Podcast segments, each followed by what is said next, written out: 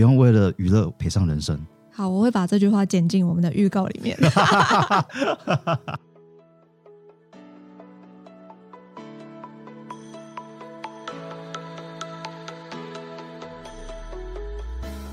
Hello，大家好，欢迎收听思理想生活，这是一个和你一起学习、沟通、拥抱成长、迈向自由的频道。我是 Leslie。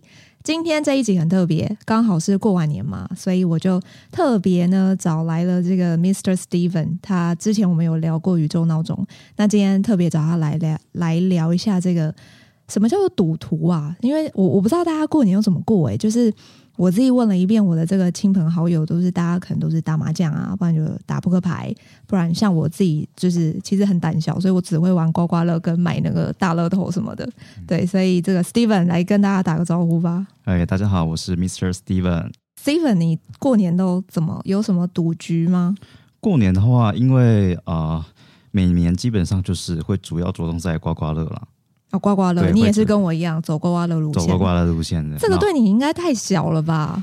确实啦，因为待会后面呢会介绍到啊、呃、之前的赌徒经历嘛。那刮刮乐对我来说就跟喝水一样，然后我每次预设的额度呢一定都是两千起跳，不买那种一两百的小朋友才玩，对，小朋友才玩一两百的，那只是玩玩呃打打闹闹而已。我是要来真的。两千是一定会回本吗？还是两千？它当然呃公告上是说七十趴嘛。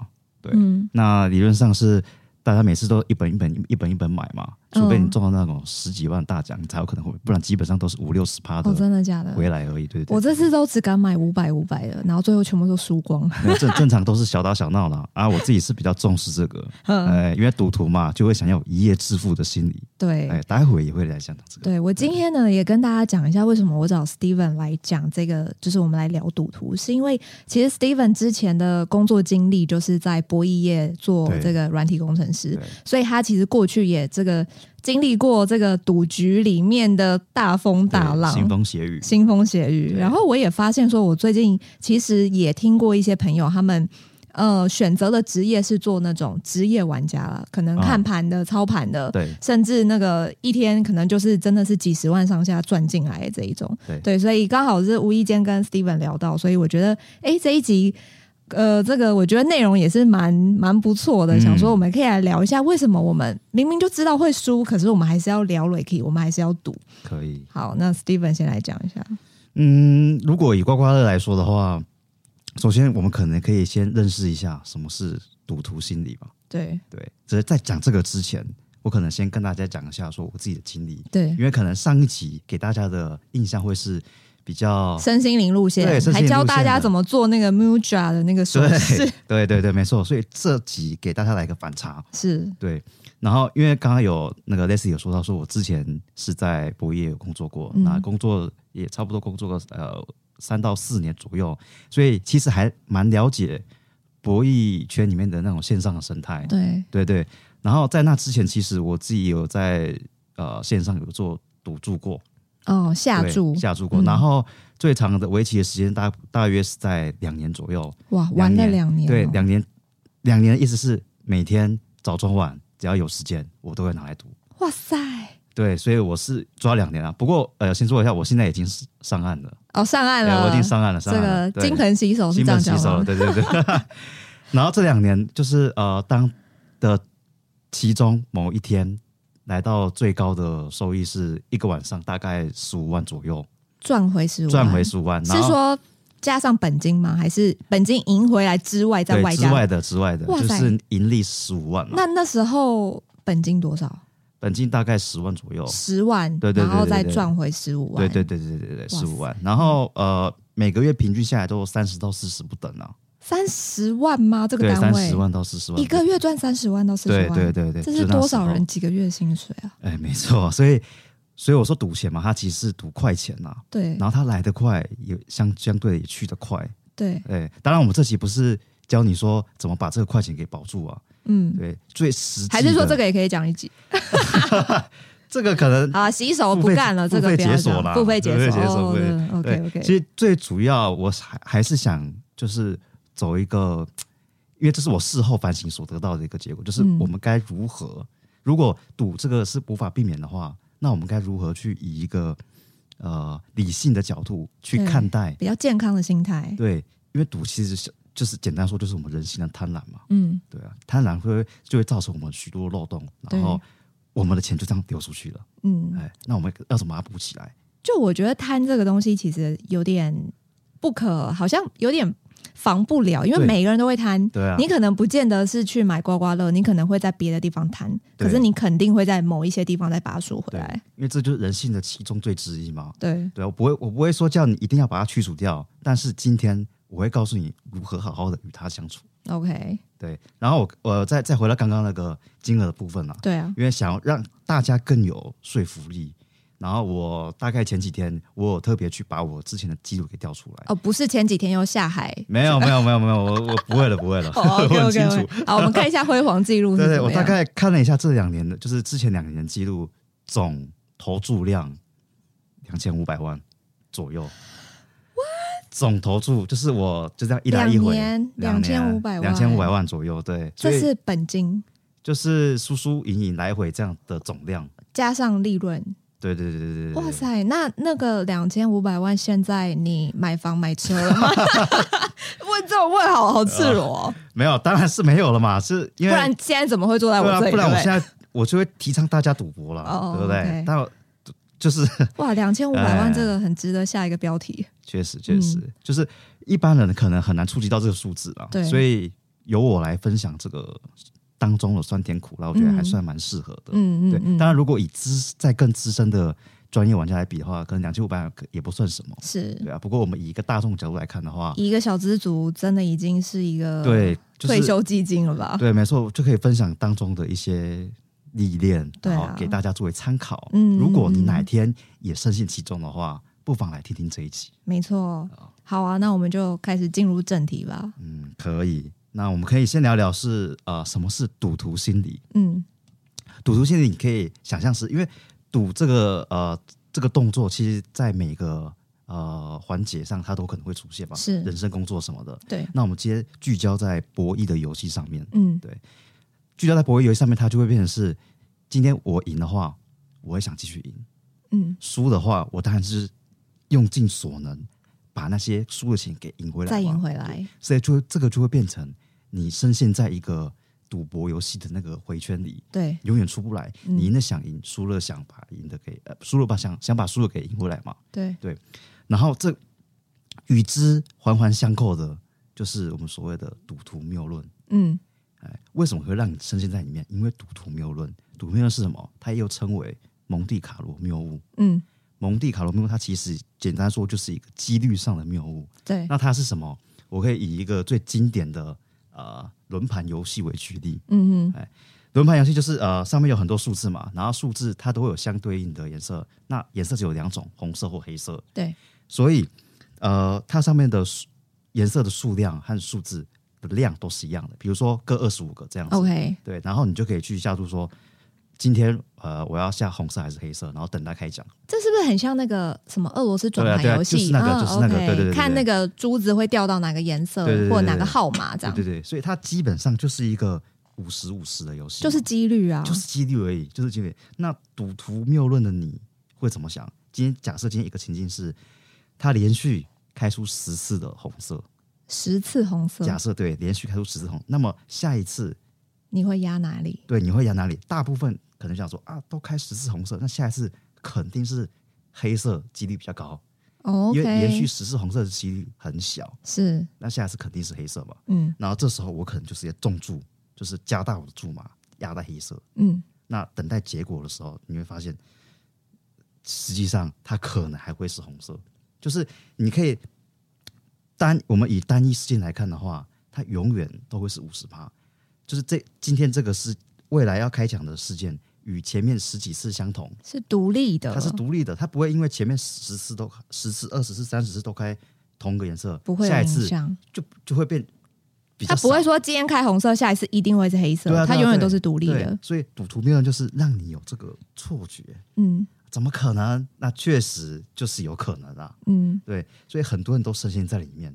那讲到这个，还有一个就是在投诉上面。有一个还蛮有名的那个投注的方法，我们称叫做背投法马丁格尔策略。嗯，这个也是让许多赌徒的玩家啊、呃、深陷其中，并且一夜家破人亡。家破人亡，对，一夜家破人亡。有在赌一定都知道，就是比如说今天我像以刚刚的例子好了，我今天先下一百，然后假设没过的话，我下一注就下两百、四百、八百，一路这样叠上去。为什么会想要加倍啊？是因为我想要把我输的钱对，没错，赢回来。我想把我输的钱给赢回来嘛，所以我下一次理论上我就会加倍。嗯、对，如果下次赢的话，那我就可以把输的赢回来了嘛。对对。那因为在刚刚那个例子的话，假设你你赌下一次是黑色嘛，嗯，结果好死不死，它连续十次都开红色，那你想，你这个一百两百跌到十次会变成怎样？哇！我会这样讲，欸、我会这样讲，因为我就是其中的那个受害者。嗯，我之前是从。一千、两千、四千、八千，一路跌，跌到快十万。对，哎，已经输，已经已经就是输了十万了。对，已经跌到不能再跌了。对，因为通常在呃线上赌场的话，它会有所谓的限红。嗯，限红就是你这一把最多只能投出多少，比如只能投五万，上限的意思。上限五万。嗯，那如果我以刚刚那个一二四举例的话，四接下来就是八嘛。嗯，我投不了八，所以我不管投多少，即便赢了，我还是输。哦，那那怎么办？那当下你做了什么决定？当下五万吗？当下就只能投投一个最多的数字啊，okay. 想说啊，那看能不能多拿一点是一点。对，但结果还是输了，所以你可以算一下，那一万大概五分钟而已吧，也应该也有个二十到三十。哇，那当下那五分钟你输掉二三十万的时候，你什么什么什么感觉啊？我的心情，嗯，头皮发麻还是没感觉了？来这边要再讲一个。很重要的，嗯，有一点就是，因为它对我来说，我们在线上玩嘛，它对我来说只是一个跳动的虚拟数字，对，对对。然后这个如果以心理学的概念去解释的话，会有两点，第一个叫做分离感，嗯，分离感就是代表说，你看那个跳动的数字去浮动着，你不会有实际去呃使用金钱的那个感觉，嗯，对，就是相对那个情感上会变得很薄弱。嗯，对，你会抽离，会觉得那只是一个数字，会，对对对，它会抽离，嗯，所以你会变成是你无法判及时的去止损。Okay，对，你想说啊，它就只是个数字而已啊，嗯，对啊，就比起你真的掏个可能一万两万出来，你叫你掏一万出来买个什么，你可能都会犹豫了。对，可是上面那一两万跳动，没有感觉，没有感觉，就一两秒事情而已，你就只会觉得啊，我要再把这个输掉了再转回来。对对对对对，所以你就会变成很容易就继续叼住。哇塞！对，所以当下呃输了那快将近二十，我的反应就是哎，直接再继续入金，再继续入金，再继续入金。对对，那代表你那时候本也是很厚哎、欸，本很厚，因为就之前昨叠起来的啦。哇塞！哎、其实那都是赢的钱，嗯，对，所以也有可能是因为这样让我觉得也没差，嗯，对，所以那一晚大概输了快三三十几，哇，三十几，三十几啊！那当下。就是那一局，就是那那个晚上结束之后，你回到家是有感觉的吗？还是就会觉得说没关系，我隔天再继续把它赌回来就好？当天晚上睡不着了，然后对，然后隔天当然我也想继续赌嘛，嗯，但其实就因为你心态已经不正确了，嗯，所以理论上就开始持续的走下坡，嗯，对，而且重点是它会影响到你的生活。怎么这么说？就是你你会觉得我我今天好像呃。比如我今天有时间好了，那我就要赶快尽我所能把一点赚回来。嗯，能赚一点是一点。你的专注力都放在那个赌局上，全部都在放在赌局上了。然后实际上你去玩的时候，你会发现你会不会再输更多？嗯，对，会变成是也是一个无限输输钱的那个轮回了。但是我也看很多人会分享说，这个赌赌博啊，或者赌局，这个都跟运有关。就运好的时候，就会一直赢，一直赢，一直赢。然后当你一一个运不好，就像打麻将嘛，对，你就会一直输，一直输，就连输这样子。确实啊，但我觉得这些都只是一个借口而已啊，都是借口，让自己面对人性贪婪有一个很好的理由。嗯，哎，去让任由他摆布你。嗯，对，所以就是后面我会说，我们应该主动的去掌握。我们的贪婪这个感觉，嗯，是让他来服务我们，不是我们去被他操纵。那你你你是怎么样有这个认知啊？就是你那时候一天输了三十几万，然后当那后后来呢？你是怎么样抽身的？还是说有发生什么事情？当然，我最最后，因为老实说，呃，我最后已经是玩到我的动用到我老本了，对，已经动用到老本，甚至老本已经快要干掉的情况下，然后我自己是蛮注重家庭的，所以。我不会去跟他们说，呃，今天我因为怎样，然后需要跟你借钱什么的。哦，这边就是我的自己的最后防线。嗯，所以我判定到说啊，我真的已经真的不行了。然后再加上我也不会去说，可能去什么信贷什么的。嗯，对，因为还是有一丝理智在。对，我还要保有那一丝理智。对，因为确实网络上很多人都是跟父母朋友借钱，甚至去贷款，继续投。都有，都有。我的情况可能好一点，就是我要把我那最后的一丝理智，嗯，所以我就是在我快没钱的时候及时止损。可是你说止损，我从一个每天每晚每分每秒都在玩的人，我怎么可能马上就？对啊，我觉得那不是马上说停就可以停。我我只能绝对不是，因为已经上瘾了。对，没错，所以我们要从频率开始控制了。嗯，对啊，可能比如说你呃每一个小时都玩，变成是啊，可能你每天都在玩。那我们控制说，今天我只玩个，比如说两到三把之类的，就慢慢的缩小。我觉得这是一个习惯问题，尤其这个，我觉得这个赌博赢钱就像我刮刮乐嘛，比如说我今天刮五百中五百，我就觉得哎、欸、有点东西哦，我就想要再再换一张嘛。对。然后我可能再换一张又是五百，我就会一直换下去，然后换到要么是一个很大额的钱，要么就是零嘛，就直接赔掉啊。对，没错。所以这个我觉得它它是一个习惯，而且它会刺激我们，就是一种。心理学上讲的奖励回路嘛，就是刺激我们多巴胺，让我们觉得，哎、欸，我做到这，我做这件事情，然后还有立即性的回馈，然后就刺激到我们，然后我们受到这个刺激，我们感觉到这个兴奋，然后很快乐的感觉，一种快感，我们又会再继续把钱投入。对，所以那时候你你是怎么样？有实际上什么？就是因为我觉得这样听起来，因为已经上瘾了，其实你很难把那个自己告诉自己说，把频率把它降低。那时候怎么做？因为主要是我最后发现，它影响到我的生活，实在是占很大的比例了。工作上都会，不管任何事情都会影响到。家人有发现吗？家人倒是没发现。OK，哎，家人是没发现，因为我算是那千万不能让他们收听这一集。他们虽然没，但是他们知道有我有在玩啦。哦，哎哎，而我们家就是比较开放，就是说就是不要太超过就好。嗯，对对对，但基本上我就防住那最后一道线嘛。对，哎对，那。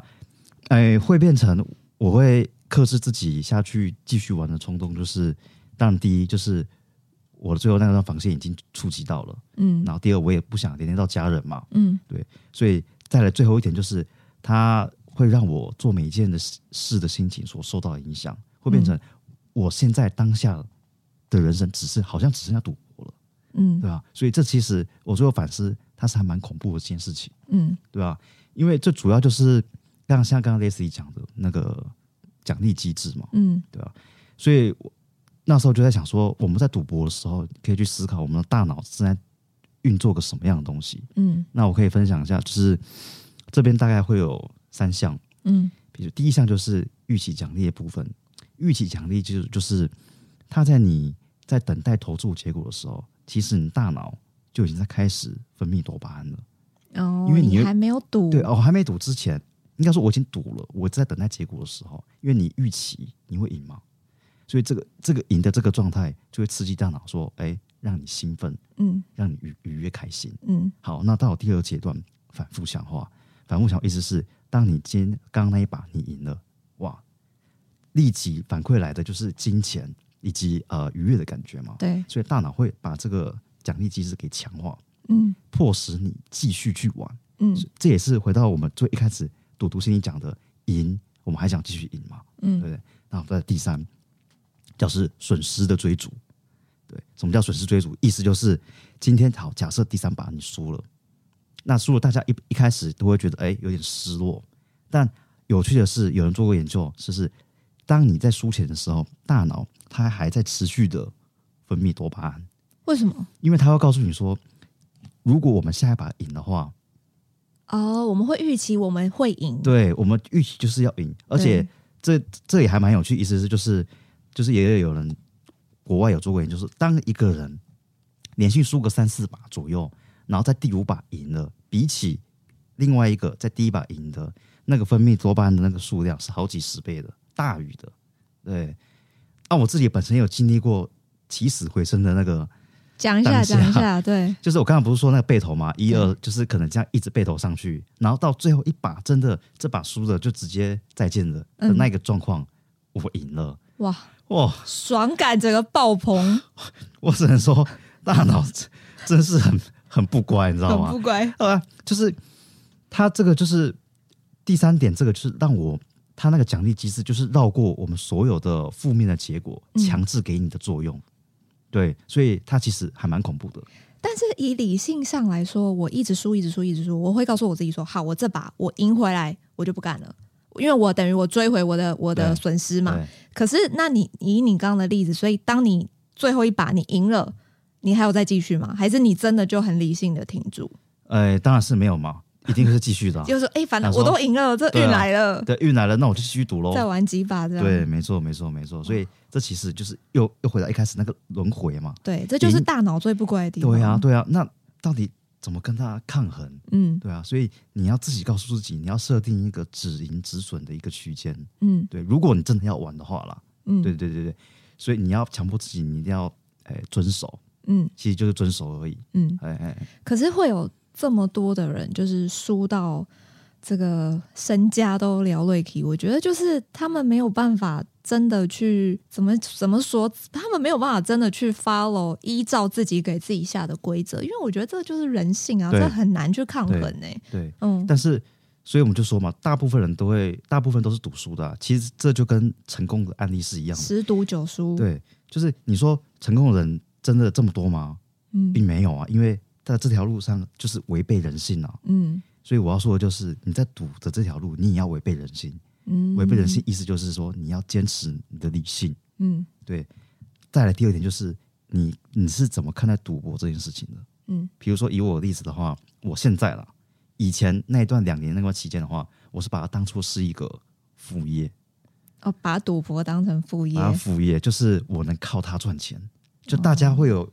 就是一开始读得到尝到那甜头的时候，你会有这种幻想。对，我是不是能靠这个？这是一个错误的幻想，绝对绝对是错误的。嗯，但我相信，绝对有那一趴两趴的人，绝对是靠他工作或是赚钱的。是对，但我们大部分人可能都不是的。嗯，对，因为他需要一些坚持什么的。嗯，对，所以当你有这个错误的幻想的时候，你就会发现，哎，你的钱还越来越变少了。嗯，对对对，因为这就是错误的观念导致的嘛。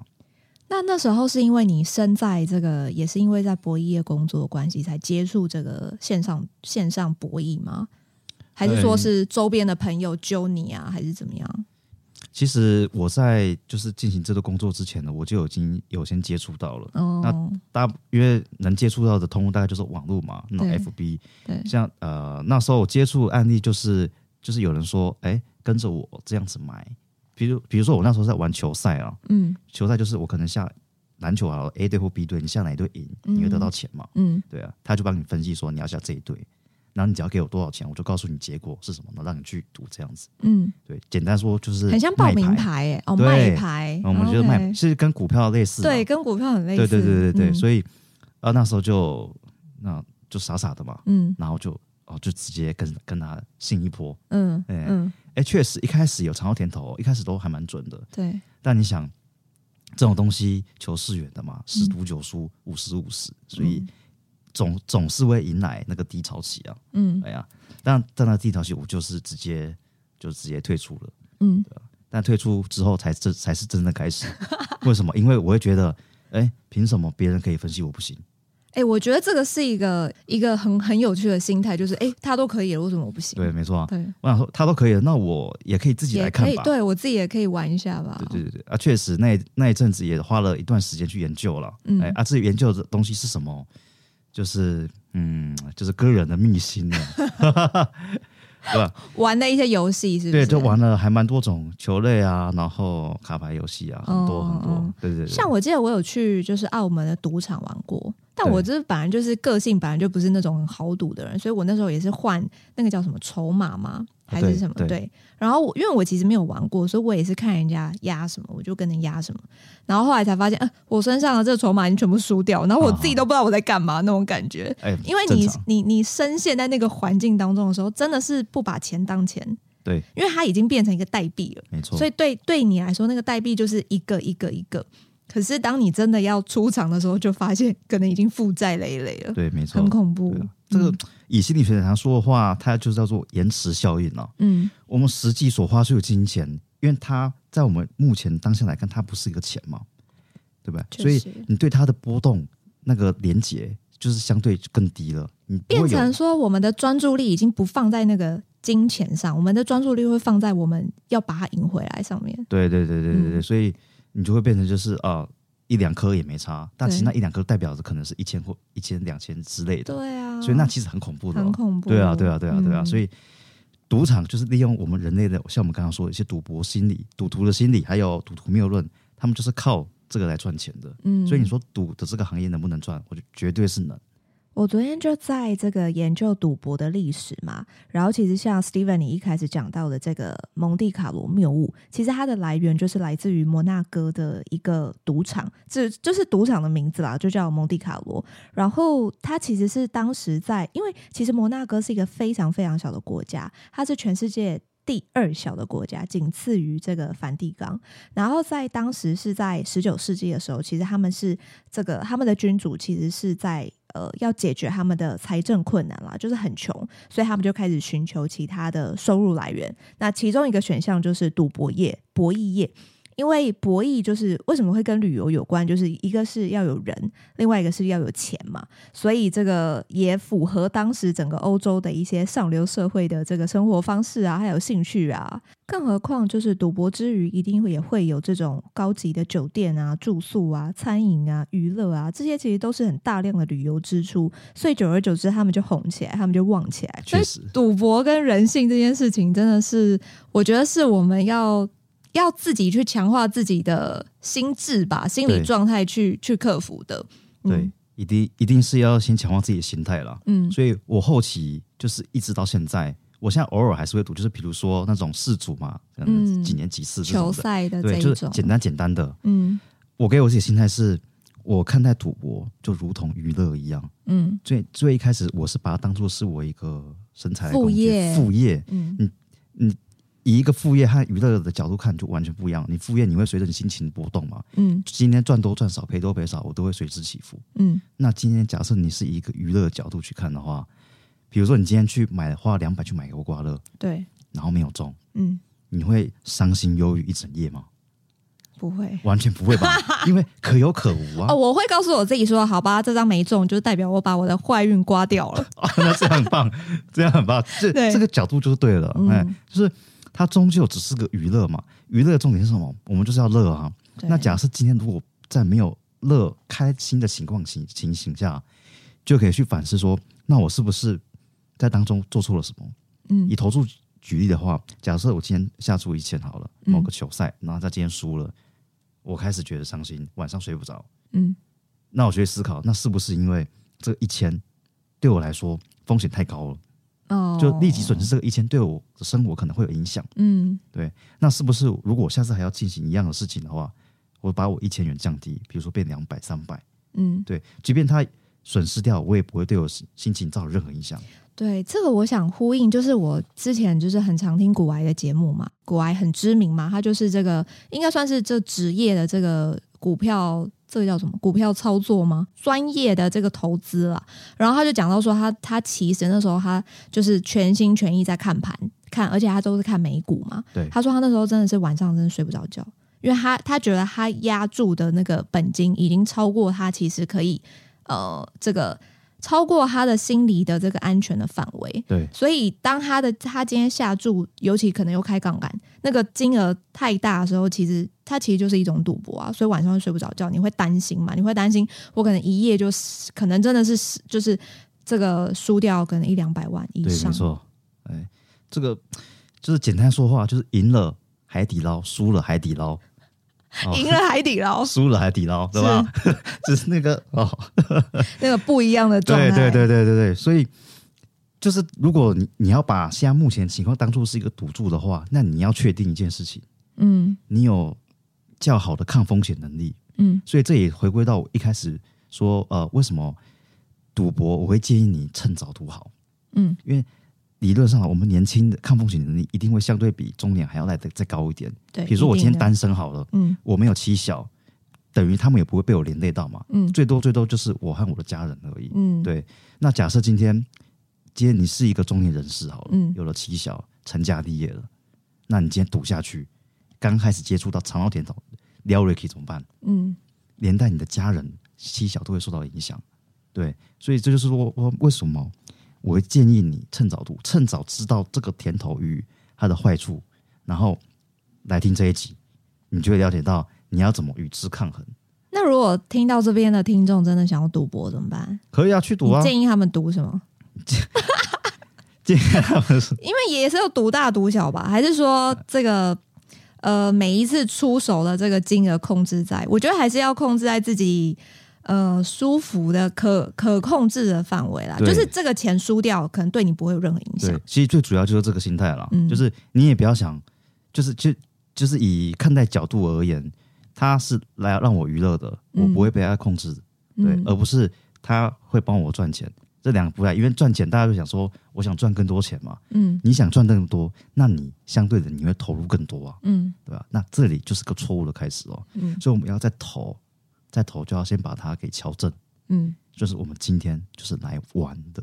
对。对，当然我先不否认，有些人就是把这个当做是一个专业的工作。那毕竟是少数啊。对，那是少数。我们不能把我们自己的人生去赌，说我一定会跟他一样成为赌圣。对对对对对，因为这个这也是一个赌的概念嘛。对对，所以我们简单说就是做好自己的本业，嗯、然后呃，赌博可以，但它就是个娱乐，把它当做娱乐。对，把它当做娱乐。嗯，哎哎。那我自己个人私心想问，那你现在就是因为你刚刚说还是现在还是有持续有一点点小赌嘛？有一些比赛的时候，对，对，对，对，那你每一次下注会下多少？像比如说去呃 去年吧，去年还是前年有那个世足嘛？去年、嗯、对我大概一场大概就是五百哦，五百五小钱啦，这个就是可以自己呃输掉也不会怎么样的这个钱，就没差，OK 啊，啊做做公益，就一两顿饭钱这样子，对对对对对对对，嗯、所以就对我来说是不痛不痒。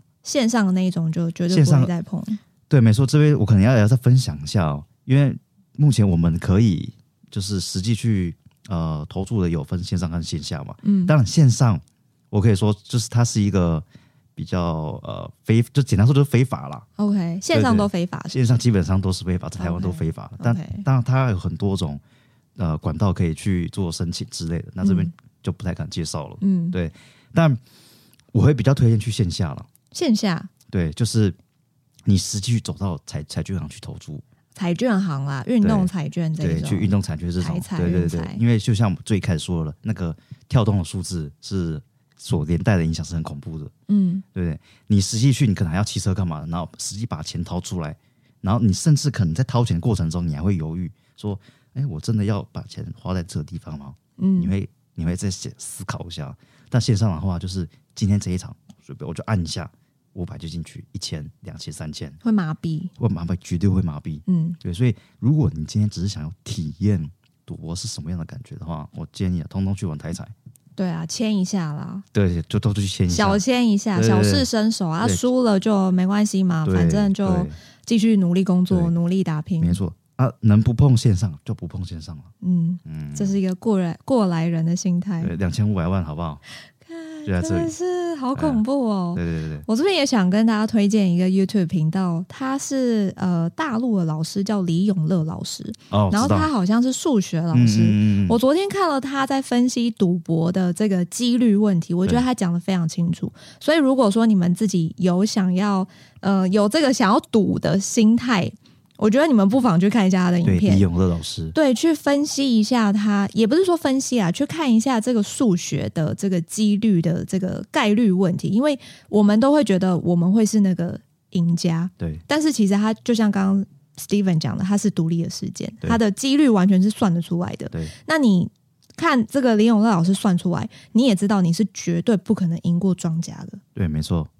因为简单说，那个赌场都已经设计好那个几率的了。对，赌场不是慈善事业啊。对啊，对啊，对啊，他怎么可能真的让你把钱直接赢走？对啊。哎，确实有个情况下你会赢，就是你设定好止赢的情况，你到了就直接走了。那你我说，那你绝对是赢的。你就是最聪明的那一个。对，你就是最聪明，但通常不可能嘛。对啊。你就是会一直持续的在赌，在那个赌场里。对。所以像刚刚呃，类似有讲到李永和老师嘛，我之前确我也有拜读一下，有拜读。他有说过一个还，我觉得。算是还蛮好的一个结论，就是你待在赌场的时间越久，你绝对就是输家，绝对是输家。对对对对对，嗯、所以基本上你到了点就直接走了。对，我们说呃，见好就收了。对，还有讲到一个故事，最后跟大家分享。他说，如果你今天本金是五千好了，然后你每次投一千，一千一千一千这样投，然后赔率是一赔一，你先为自己设定一个是翻倍我就走。应该是我我要赢到翻倍我就走，就是等于说我本金五千嘛，所以应该应该是说我赢了一万我就走。对，这时候输光的概率是百分之五十。对，那如果你今天这个野心再大一点，我说，哎，我今天要翻四倍，我今天要赢两万我再走，那你输光的概率是百分之七十五。对，那你如果野心又再更大，因为当你越输越多了嘛，你会觉得你要再把你输的全部赚回来。所以那是这时候，如果你是说，哎，我要赚十倍，我要翻十倍，就是五万的话，你输光的概率是百分之九十。没错，而且这个还只是一赔一的状态哦，嗯、庄家是不会这么轻易、轻轻松松让你一赔一的。对，没错。所以就会变成是我们完全都套在庄家的圈套里，没错。而且我们还不知道哦，中计了。对啊，啊。这边很很有趣的是，我们为什么会不知道？因为大脑的奖励机制，它不会分辨是非啊，它只知道我赢钱会很爽，嗯，然后我这么做可能会赢钱，所以它会驱使我们继续留在赌场里。对。对，所以就是真正真正开赌场的都是聪明人啊，我是这么说，他就利用人性嘛，嗯，人性就是很好赚钱的东西啊，是。对啊，这样。好，谢谢今天 Mr. Steven 这个真情的分享。嗯，诶，那最后我想问你哦，就是你刚刚讲嘛，你那两年两千五百万，那如果今天人生再重来的话，你当时你会怎么样重新做选择呢？重新做选择的话，呃，那可能要看说我知不知道我我后面会输了。嗯，哎，假设当然如果知道的话，我我觉得我还是会继续赌下去。你还是会继续赌下去，我还是继续赌下去，就是因为我我尝过那个甜头了，是。然后回到刚刚一开始所讲的，我说趁早嘛，嗯，因为在最一开始我是基本上是没有任何负担的，嗯，我要我要负责任只有我自己而已，嗯，所以我输了顶多就输掉我自己就算了，还可以再从头。意思就是说，还好这这一波这个有赌过的你，这个不是在可能四五十岁才开始做这个，就是我牵牵累的人相对比较少了，嗯，对，所以我觉得。对那时候我而言是一个，我认为是个非常非常宝贵的经验。经验啦，对对对，所以我可能就是总结一下我自己目前的结论。嗯，就是你如何以一个正确的心态去面对我们说的那个人性的贪婪嘛？嗯，首先第一点就是你一定要违反人性，违反人性的意思就是说你要坚持你的理性。嗯，那第二点就是你要控制你的快感。控制快感，控制快感，不可以不可以让它超过那条你的止盈的那条线。到了我们就走了，因为只有到了走了，拿在手上的才是你的，拿拿在手的才是真的，拿到手才是真的。对对对对。嗯、那再来最后一点呢，就是你要掌握你情绪的主导权。嗯，对，就是我们不能被大脑那个虚伪的。奖励机制被杏仁核控制，对，不能被那个虚伪奖励机制给牵着鼻子走。是，大脑是来服务我们的，不，我们不是被他服务的。对对，所以我们要有那个主导权。嗯，对，只要你掌握了这三项，第一违违反人性嘛，坚持理性，保那个呃控制你的快感，掌握你的主导权，主导权，情绪的主导权，情绪主导权。所以这几这三点基本上可以用在你人生中任何一个角色上。嗯。然后你所做做出来的决策，它不一定会是正确的，嗯、但我能敢保证，它绝对不会后悔，因为你当下所承担的风险是你自己可控制的。只要你能够为你自己负责，我觉得这才是最重要的。那你今天想要去小试身手赌一下，就是台彩运彩这个，我觉得都可以，这没有问题。对，都可以。对，主要心态啦，心态，心态这个要建立一个比较正确的心态，嗯、健康的心态啦。对对，OK。那如果就是。观众啊、呃，如果有在深陷毒海茫茫呃无法自拔的，也不也不妨欢迎来找我聊聊了。对啊，对我觉得这个我们都可以留言，这个互动一下，因为我觉得这个呃有的时候需要一点人家的。提醒啊，有的时候你自己深陷在那个不管是情绪里面，或者是贪婪里面，你自己就是已经被大脑控制了，都不知道。对，这个时候如果你跟一一些就是过来人有一些经验的跟你分享，说不定哎，你就被他的一句话打点醒了，打通了，你就发现说，哎，对啊，我我干嘛一直这样子聊 Ricky？对，没错，不用不用为了娱乐赔上人生。好，我会把这句话剪进我们的预告里面。OK，好，那我们今天节目就到这边，也谢谢，真的很谢谢 Mr. Steven 啊，这样子就是，嗯、呃，我我觉得他嗯很坦然的面对他自己过去的这一些经历，而且他也不会觉得说，哦，我以前赌赌过，然后输了这么多钱，就觉得自己。呃，很失败啊，或者怎么样？他现在过得非常好，而且没错，这个有又会品酒，然后也正在要考一个咖啡师的证照。对对对，对，我觉得其实像 Steven 这样子，真的才是活出自己很精彩的人生。没错。那这一些很精彩的人生背后，其实都是由我们过去我们做的事情，我们各种不同的人生经历、人生体验而堆叠而成的。对，这一些其实都会带领着我们，让我们去。前往我们自己想要达成的理想生活前进，没错，对啊，所以这个我觉得也是我频道的一个就是初衷吧。我想要看一下，哎，我想要透过就是邀请各界不同的来宾，然后请他们来跟大家分享一下他们过去的一些故事。那每一个人一定都有踩过的坑，而且每个人踩过的坑都不一样。可是这就是因为有了这些坑，才造就了他们现在更知道自己想要什么。是是啊，没错，所以。这就是为什么你你看似的每一个决定，都会在未来让你有所反思，然后那些点都会点起来，成为你的一些经历，经历又可以让你学习到我该怎么把这些呃当下所的感当下所呃得到的感受应用在未来的某每一个决定上。没错，对，其实就是你你怎么去想这个世界，这个世界就会跟着你的想法去走。对对对，所以就像 Steven，即便这个输钱过又怎么样？对不对？继续努力工作，还是可以活出自己很就是自己很精彩、很美好的人生。不用聚焦在说输钱这件事，应该是聚焦我今天输钱了，那我后续该怎么做，以及如果还有再一次的状况的话，我该怎么去面对它？怎么避免再发生一样的状况？对，嗯，好的，好，谢谢大家收听《思理想生活》，那我们今天的节目就到这边喽，我们下期再见，拜拜，拜拜。